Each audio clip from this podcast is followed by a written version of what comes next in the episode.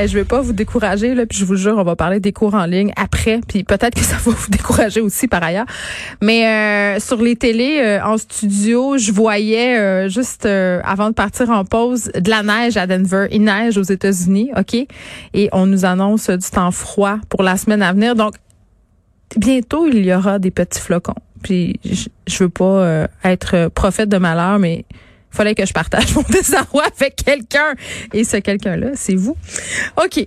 On se demande euh, comment la pandémie et l'école à distance affectent la qualité de l'enseignement? Est-ce que les universités profitent de la situation pour faire des cours euh, plus rentables? On a Pierre-David Desjardins qui est chargé de cours à la faculté d'éducation de l'Université de Montréal avec nous. Monsieur Desjardins, bonjour. Bonjour, Mme Peterson. Bon, euh, je veux juste, euh, pour clarifier, là, parce que toutes sortes d'informations euh, qui circulent sur l'enseignement en ligne, puis les universités essaient un peu d'expliquer ce dont il est question. la notion de cours autoportant, c'est quoi ça? Bon, euh, juste simplement, euh, Mme Peterson, un cours autoportant, c'est un cours qui est donc pas porté par euh, une personne humaine. C'est donc c'est un cours qui est préenregistré euh, par un professeur et qui par la suite, pendant plusieurs sessions, peut fonctionner quasi sans l'intervention de ce professeur-là. Et avec des examens, donc, qui sont tous en ligne, un peu comme le cours de conduite. dont les évaluations sont gérées par des auxiliaires ou des, correcteurs à chaque session. OK, mais c'est quand même incroyable, Monsieur Desjardins. C'est comme si on avait tout à coup une espèce d'école à rabais, c'est-à-dire que pour les universités, effectivement, d'enregistrer ce cours-là, euh, ça devient très rentable parce qu'on l'enregistre une fois, on le diffuse plein de fois. Ensuite, on utilise des auxiliaires d'enseignement qui sont rémunérés euh, moins que des professeurs pour faire la correction. Euh, je comprends en ce moment les étudiants de se dire est-ce qu'on va payer les mêmes frais de scolarité pour avoir ces services-là qui sont vraiment pas du même acabit de ce qu'on avait l'habitude avant là? Ah, vous avez tout à fait raison là-dessus.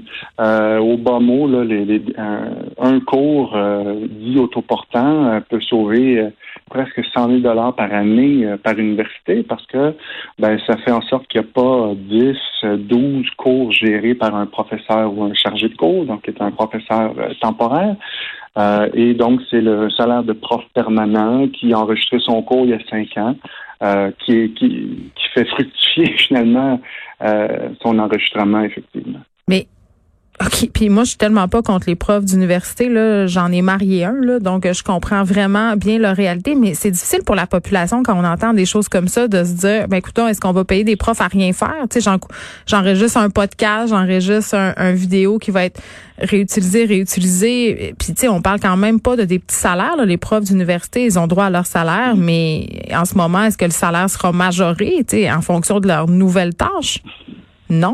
Ah, ça, ça, il est sûr que non.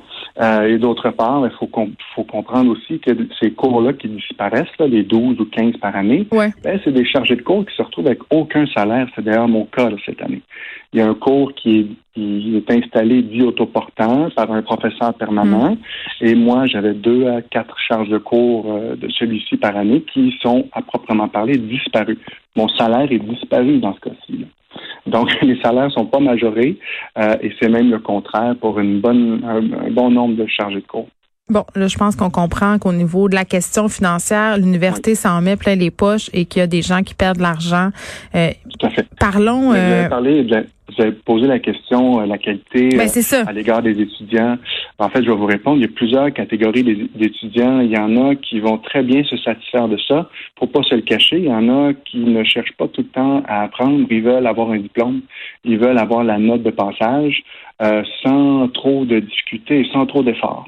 Alors, c'est sûr que ces cours-là, euh, puis il se passe le mot entre eux autres à chaque session, euh, il se passe un peu les réponses. C'est un cours qui est bidon, qui est facile.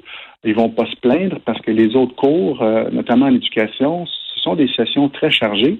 Alors bon, ben un cours, un cours un peu bonbon ou vacances dans les dix de, l'année, ben, ça, passe bien pour certains.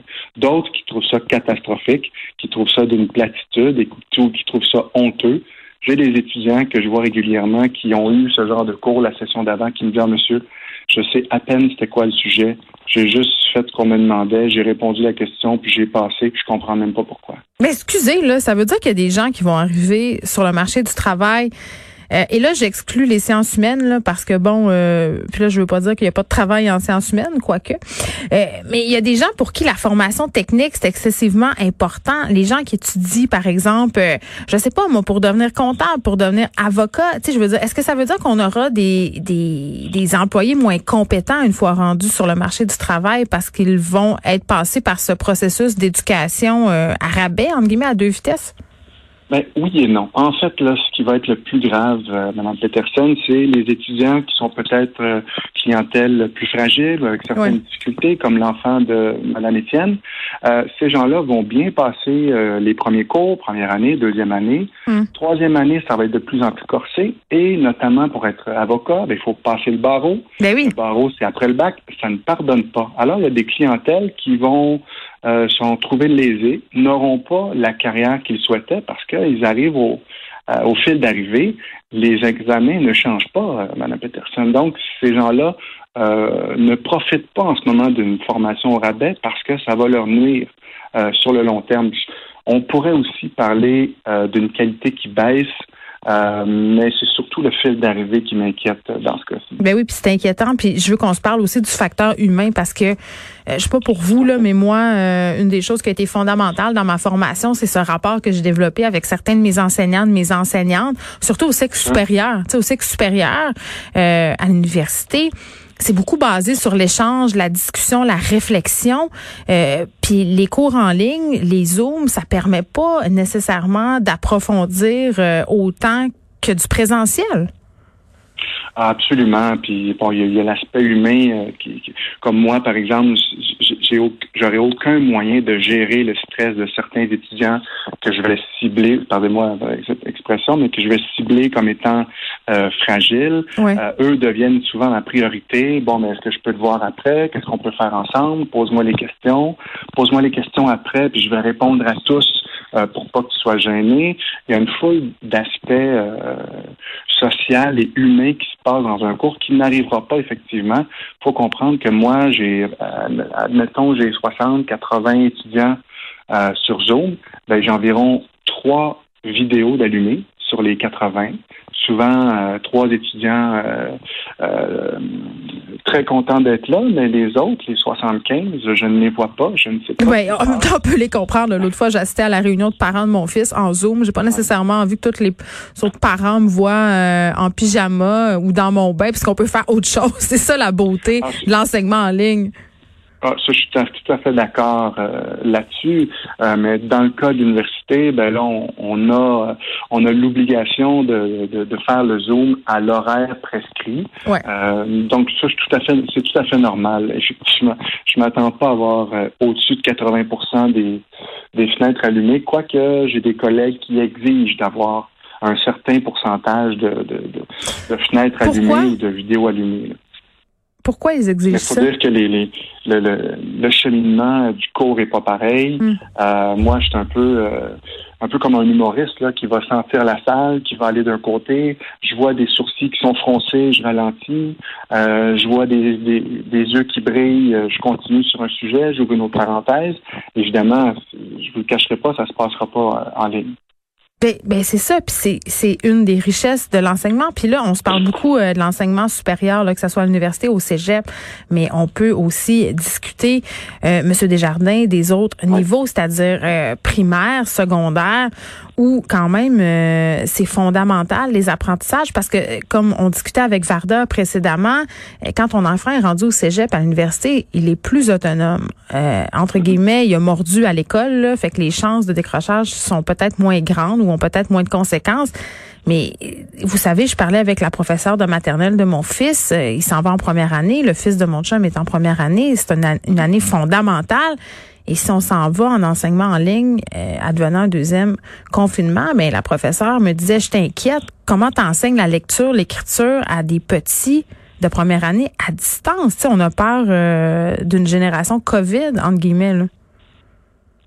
Ah, complètement. Je suis absolument d'accord avec vous. Ma conjointe aussi est professeure de maternelle et elle voit l'impossibilité technologique et humaine de la chose.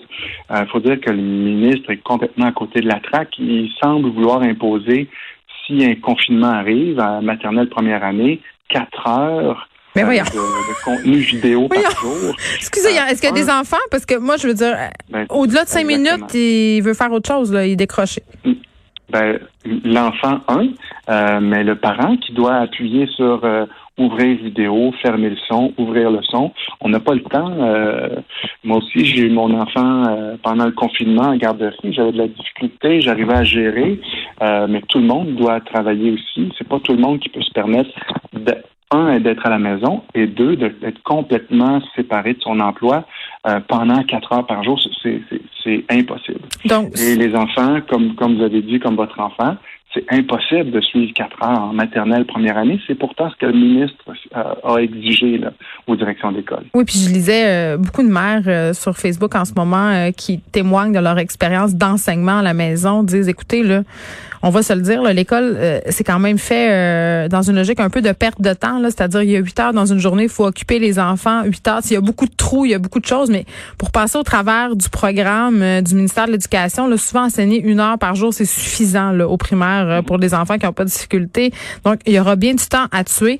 Euh, ce que je comprends, Monsieur Desjardins, c'est que l'enseignement à distance, c'est une solution euh, temporaire, c'est pas une panacée, mais que ça peut quand même fonctionner là, dans certains cas. Absolument, il y, a, tellement de recherches là-dessus, mais la recherche pointe souvent ses qualités vers une chose, hmm. notamment un, un ratio élève-professeur ou étudiant-professeur adéquat, adéquat avec la technologie. Euh, c'est impossible d'avoir 17 euh, enfants de maternelle euh, que la, prof les voit pendant quatre heures, gère des micro-vidéos et quoi que ce soit. Les fonds sont au rendez-vous. Hein. Les universités ont reçu des millions de dollars. Mm. C'est pas une question d'argent. Mm mais l'argent n'est pas au rendez-vous euh, sur le plancher des vaches. Moi, j'ai pas d'heures supplémentaires pour ce travail-là qui me prend maintenant trois fois plus de temps. Et ma conjointe à l'autre spectre en maternelle non plus. Ce ne serait pas une question d'argent pour euh, des professeurs permanents. Ça serait d'avoir des ressources, d'avoir du monde, que ce soit euh, un professeur non permanent ou peu importe, qui gère euh, des groupes de trois ou quatre élèves pour cibler ceux qui sont en situation critique, pour cibler ceux qui ont des, euh, euh, des projets d'encadrement spécifiques. Il y a les clientèles les plus, en, les plus en difficulté, ce sont eux qui auront le plus de difficultés. On va souhaiter. Moi, qui suis, qui suis un spécialiste des inégalités scolaires, moi, je suis en furie. Ce que j'entends d'amis qui sont profs à, à l'école privée, c'est du suivi quasi individualisé. Je trouve ça inacceptable que la société québécoise euh, gère son système public de cette façon-là, alors qu'on a des exemples probants juste à côté de nous dans plein d'écoles privées. Ben oui, puis je pense que ça, on l'a soulevé à plusieurs reprises et même parfois à l'intérieur de mêmes écoles, il y avait une disparité au niveau de l'accompagnement de chacun des enfants. On va se souhaiter, euh, Monsieur Desjardins, de ne pas retourner euh, avec une fermeture des écoles parce que je pense que, en tout cas, je vais parler pour moi, mais ça sera très difficile euh, si jamais c'était le cas. Pierre-David Desjardins, qui est chargé de cours à la Faculté d'éducation de l'Université de Montréal. Merci. C'est un plaisir, madame. Merci. Au revoir.